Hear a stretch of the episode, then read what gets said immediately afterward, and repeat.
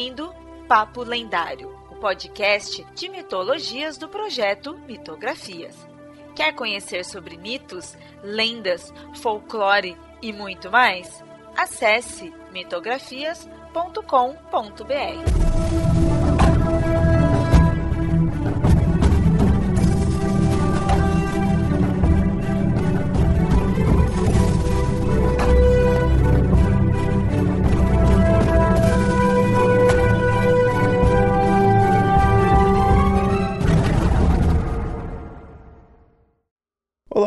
Sempre avisando, esse episódio foi publicado primeiramente lá no canal do Mitografias no YouTube. Se inscreve e curte os vídeos lá também.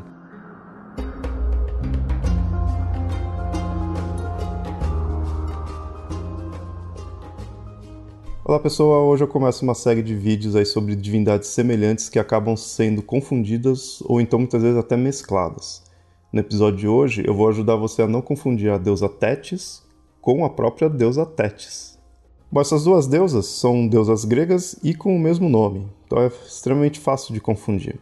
E ambas são relacionadas ao mesmo domínio que são as águas. Mas essa questão do nome é mais em português mesmo. Em outras línguas e até no original, ou seja, no grego, tem uma leve diferença na escrita, ainda assim que sejam próximas, ainda assim que elas tenham uma certa relação, mas se escreve de formas diferentes. É em português que acabou ficando idêntico mesmo, e aí confunde mais ainda. Mas como falei, são deusas próximas, têm um parentesco e ambas são relacionadas à água. A primeira que eu vou falar aqui, a mais velha, é a Tétis a Titanide, né? ou seja, ela é da geração dos titãs, irmã de Cronos, anterior aos deuses olímpicos. E aí, no caso, ela é uma deusa da água, da, das águas doces, para ser mais exato. Né?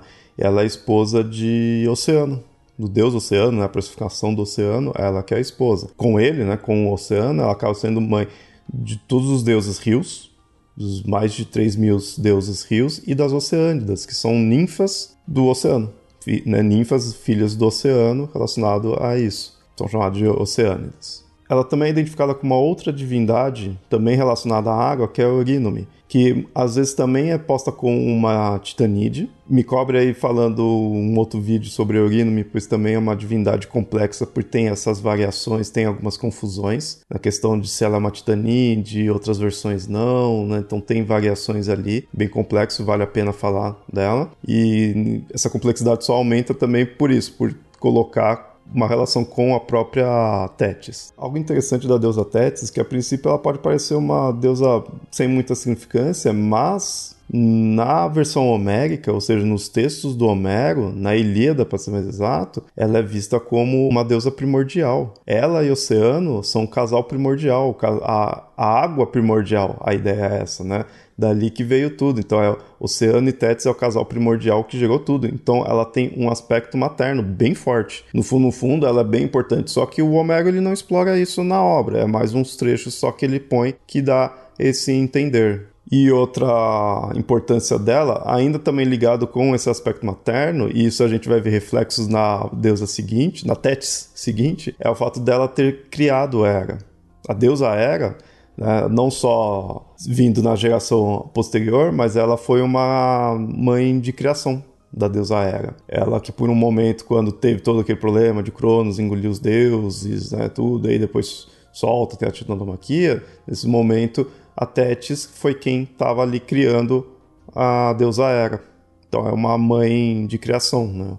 E aí, por esse aspecto mais primordial, vou dizer assim, né, primordial no sentido que é numa geração mais antiga, né, a deusa Tétis ela acaba sendo uma personificação do mar. Né? Ela não só uma deusa do mar, mas uma ou das águas. Quando é posto com o oceano, muitas vezes é vista como uma deusa das águas doces, né, como eu falei.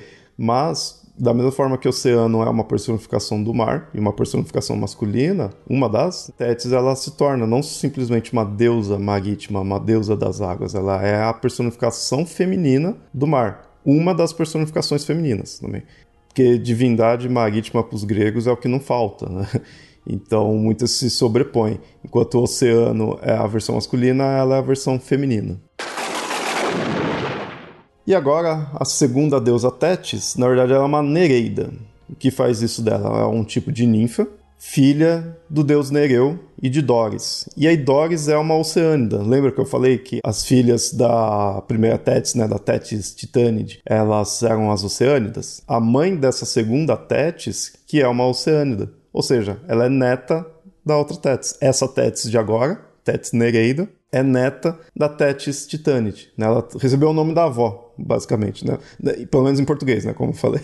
Mas ela é líder dessas Nereidas, né? Então ela é a principal, é a mais famosa dessas Nereidas. E aí, no caso, Nereidas, como eu falei, filhas de Nereu e Doris, ambos são divindades marítimas também. Com isso, essa Tétis também é marítima, ou seja, estamos tudo aqui falando de divindades da água. Não saiu desse elemento. Por isso que eu falo, é um elemento muito importante para os gregos. E é uma coisa interessante. Lembra que eu falei que a deusa Hera, a rainha dos deuses, né, dos deuses olímpicos, tinha sido criado pela Tétis, que seria a tia de Hera, né?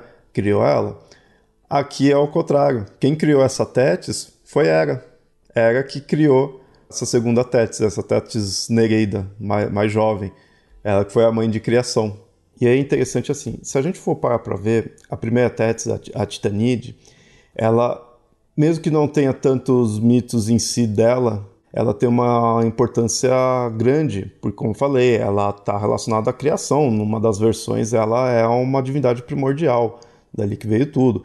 E com isso traz um aspecto materno. Essa daqui, a Nereida, a Tétis Nereida, ela não teria uma importância tão grande nesse sentido cósmico. Mas, em questão de mito, ela é bem famosa, bem importante e ainda se mantém esse aspecto materno. Porque quem que é essa deusa? Ela é nada mais nada menos do que a mãe de Aquiles. Um dos mais famosos heróis gregos, ela é quem é a mãe. Então aqui você já começa a perceber a repetição de alguns elementos não só pelo nome, não só pelo um parentesco próximo, e, mas também a relação do domínio, ser o mar, e a questão materna. Então, de fato, não tem como não confundir, não tem como não ver essa relação das duas. Né? Então, não tem como falar dessa Tétis sem falar desse mito do nascimento de Aquiles. É, no caso, é dito que Zeus e Poseidon, e às vezes até alguns outros deuses, mas principalmente esses dois, eles queriam se relacionar com a Tétis, mas tinha-se uma profecia de que o filho dela iria ser mais forte do que o próprio pai. Poseidon a gente entende de ter essa relação, ele também é uma divindade do mar, e Zeus a gente entende porque Zeus é Zeus. Simples assim. E aí, então, o que, que eles resolveram fazer? Então, não vamos deixar nenhuma divindade se relacionar com ela. E então vamos casar ela com um mortal. E aí o escolhido foi Peleu. Com isso, Aquiles nasce, acaba sendo mais poderoso que o próprio pai, mas o pai sendo um, um mortal, o Aquiles ele é apenas um super mortal, né? Ele é um, um semideus, filho de uma divindade com um mortal. Então tem toda a fama dele, tem toda a questão dele ser quase que invulnerável, da guerra de Troia e tudo mais, mas não chega a ser nenhum risco para nenhuma divindade.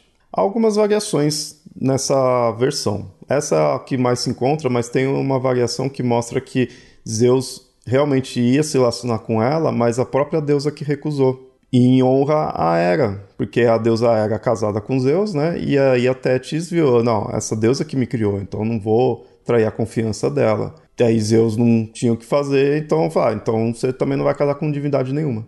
Vai ter que casar com um mortal. Aí continua a mesma coisa, né? Gera Aquiles e tudo mais. E tem uma outra versão que coloca que a Tétis ela foi até o Nereu, né? Se apaixonou ali, e aí o Nereu também, para ser uma deusa, ficou todo apaixonado assim, mas percebeu que era uma divindade. Falou: isso daqui é demais para ser uma mortal e eu vou ter problema com isso. Não quis se envolver a princípio, mas aí ela chegou até ele, conversou ali, convenceu e aí contou. Isso que é bem interessante: contou outras narrativas de deusas que se relacionam com mortais. Peleu se cagando disso porque na mitologia grega é assim: homem mortal morre de medo de divindades femininas. Né? Aí ele meio assim, mas aí ela contou outras histórias que também ocorreu relacionamentos desse tipo, como de Els, né, Aurora e Títono, e de Afrodite e Anquises. E é interessante que no mito de Afrodite e Anquises, a Afrodite conta a história da Aurora e de Títono. Então, contando uma história que contou um monte de história. Não nesse hino, mas uma história puxa a outra, né? Só que assim, ela fez isso para convencer ele. Ah, não, ó, porque já teve outros relacionamentos de homens mortais com deusas e os filhos eram exemplos de homens, né? eram heróis, tudo, né? Então, exaltando, né? Só que ela realmente não deve ter contado exatamente, porque nos dois casos tem problemas. Nos dois casos, pessoa, o mortal acaba se ferrando. O filho é um, um, semideus, é alguém grandioso, mas o pai, né, o mortal ali, acaba no final se ferrando, tanto no de Títono quanto no de Anquises. Então ela contou, mas não deve ter contado exatamente. Aí convenceu ele. Né? Curiosamente, nesse caso aqui, o Peleu até que não teve muitos problemas. Não me lembro de nenhum mito que mostre que ele tenha se lascado por ter ficado com a deusa. Mas o restante segue o mesmo que é o mais famoso aí de ter nascido o Aquiles e ele ter se tornado o herói que foi. Mas também, o que faz o Aquiles ser o herói que foi? Foi toda a corujice dessa deusa. Ela é, no aspecto materno, é bem forte nisso nela, que ela tenta sempre proteger o filho dela e na própria Ilíada tem um trecho, sério, tipo, o Aquiles ele é muito chorão, sabe? E ele dá qualquer problema ali, ele começa a pedir ajuda para a mãe dele, chorar para a mãe dele vir, e aí ela aparece para cuidar dele, para salvar ele. Então, sabe, o cara foi para guerra já e tá lá chorando pela mãe dele ali. Mas e ela vai lá e protege ele. Ela foi bem coruja nisso. E o primeiro passo disso foi o próprio fato dela querer tornar ele invulnerável, que é aquele bem clássico que tem algumas variações, mas é bem aquela ideia dela tá mergulhando ele na água, segurando pelo calcanhar, aí o calcanhar sendo o único ponto que então fica vulnerável, aí se torna o calcanhar de Aquiles, né? É, como falei, tem um pouquinho de variações, às vezes de como ela fez, de quanto mergulhou, se ela já tinha feito isso outras vezes, né? Aí, de repente, se falar do Aquiles, dá pra gente se aprofundar nisso, mas o basicão é isso. Ela queria mergulhar ele na umas águas onde deixaria ele invulnerável e conseguiu. Boa parte do corpo, né? E aí que ele se torna o grande Aquiles. Por fim, mais um aspecto materno dela é que, além dela ter tido filho, Aquiles ter criado, ela também criou o Hefesto.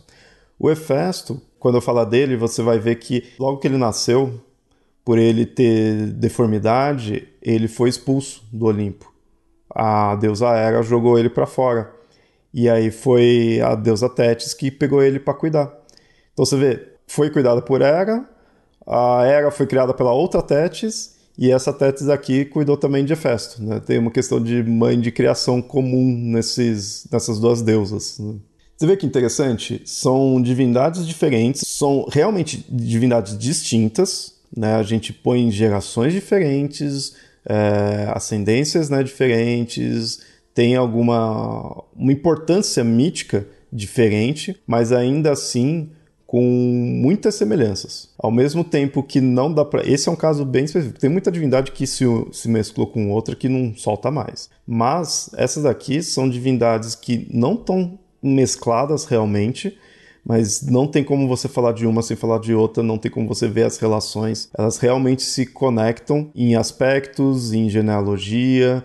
Isso é bem interessante. E aí, com um nome, só deixa tudo ainda mais confuso. Né?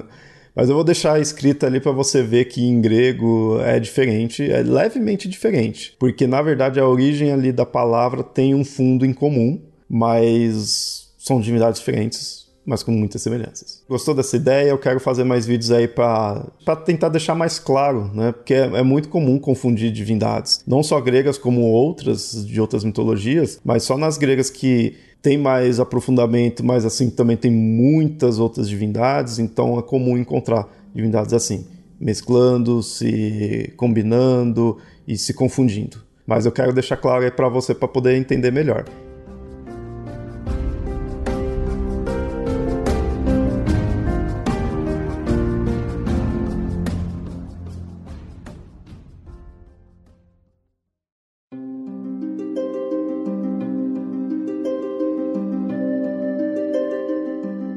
Olá, ouvinte, gostou do programa? Espero que sim. Se gostou mesmo, considere apoiar o Mitografias em catarse.me barra mitografias ou apoia.se barra mitografias. Tais apoios são importantes para manter esse projeto no ar. Caso queira fazer um apoio único, pode enviar um Pix. A chave é mitografias.gmail.com.